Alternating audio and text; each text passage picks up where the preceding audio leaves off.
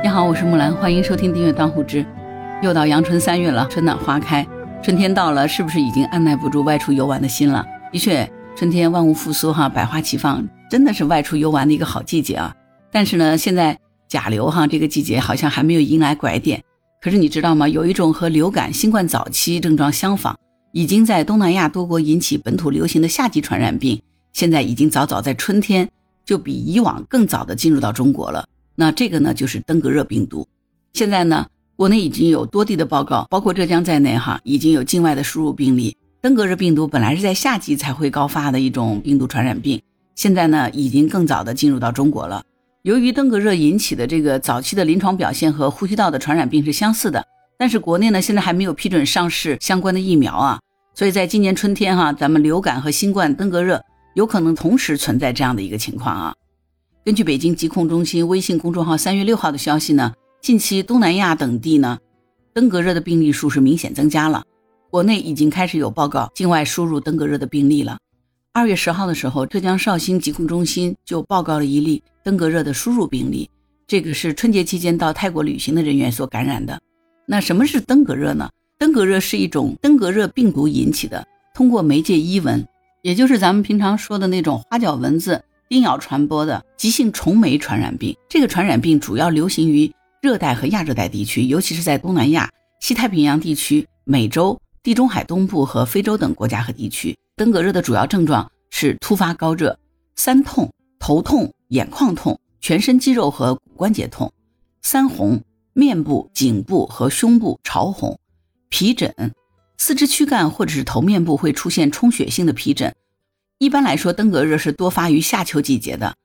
每年北半球的五到十一月份会流行，这个季节就是伊蚊的繁殖季节。但是这些年来呢，全球的变暖哈，让不少热带和亚热带国家面临着登革热病毒提前和扩大传播的风险。比如说，今年在马来西亚、泰国、新加坡、菲律宾等东南亚多国，登革热病毒早在一月下旬到两月初就开始呈现出流行的趋势了。二月底的时候呢。广州疾控中心的研究人员在《自然》杂志上发表了一篇研究文章，称呢，自2001年以来，东南亚每年报告的登革热病例数超过二十万，估计的登革热发病率呢也保持在十万以上。近年来，登革热不仅发病率是有所上升的，发病的范围也有所扩大了。这篇研究文章里头提到说，受气候的特征、城市化等因素的影响，广州市目前已经成为中国大陆登革热防控的重点城市了。在二零一四年的时候呢，广州报告的登革热病例数呢占全国病例总数的百分之八十。二零一零年到二零一九年，广州登革热疫情反复，报告病例呢超过了四万例。也许你就想问，咱们国家是怎么防范登革热病毒的？其实呢，从一九八九年开始呢，登革热就已经成为咱们国家的法定传染病了，必须及时向法定传染病报告系统进行报告的。目前呢，这个登革热属于乙类的传染病。防控的级别和新冠、艾滋病、非典是一样的，高于甲流。广东疾控中心在官网的文章当中也明确的表示了，如果你入境前出现了发热、皮疹等症状，一定要主动的进行健康申报，并且呢，要告诉海关的检疫工作人员近期的旅行史以及在当地有没有蚊虫的叮咬史啊，一定要配合相应的检查，并转运到当地的医院进行隔离治疗。对于登革热的病例，为什么要这么严控？其实，因为它早期发现的意义不仅仅只是为了防止这个流行病传播，更是为了防范病人临床病症的加重。在目前来说呢，全球范围内还没有针对登革热有特异的这个治疗方法。如果是轻症呢，简单采取的是退烧药和止痛药等支持性的护理，以缓解这个发热等症状即可。另外呢，根据世卫组织的这个用药指导呢，对于轻型的登革热症，治疗这些症状的最佳的选择是。对乙酰氨基酚或者是扑热息痛，应该避免使用非甾体抗炎药，如布洛芬和阿司匹林。这些消炎药的作用是稀释血液，而在有出血风险的疾病当中呢，血液稀释剂可能会恶化愈后哈。而对于重症的登革热，世卫组织说呢，如果患者及时得到由经验丰富、了解该病情况和进程的医生和护士提供的医疗服务，也可以救命。理想的状态下。大多数国家的死亡率可以降低到百分之一以下，呃，所以说你看哈，这个登革热病毒哈，它是有传染性，但是呢，就是如果是重症的话，它也可能会造成死亡的，我们还是应该要小心啊。所以近年来呢，这个登革热全球的这个发病率是大幅增长的，传播速度又很快，约有一半的世界人口是面临登革热的危险的。登革热呢又多发生在全球的热带和亚热带气候地区，多在城市和半城市的地区。所以你看哈，它这个传播途径很简单，就是带病毒的这个蚊子咬了你。那你想说，我们被蚊子叮咬是不是平时也是很难预防的嘛？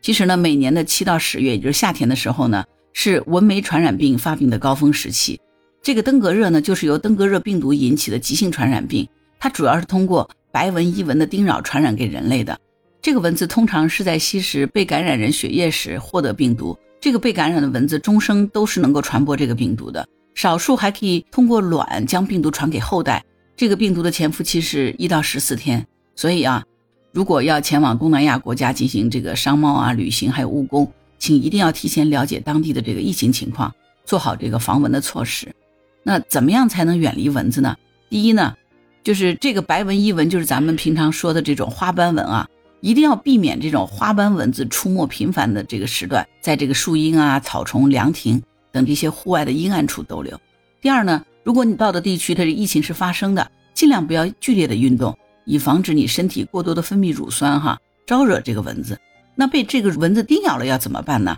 如果被这个蚊子叮咬了以后，发觉有头晕、发热的症状。一定要马上到医院或者是社区专门的诊所进行就诊，千万不要拖延啊，避免这个炎症的加重导致并发症。作为旅行者，如何来预防这个登革热病呢？到东南亚和登革热有关流行的地区旅游呢，一定要预防被蚊子叮咬，要穿这种长袖的衣服和长裤，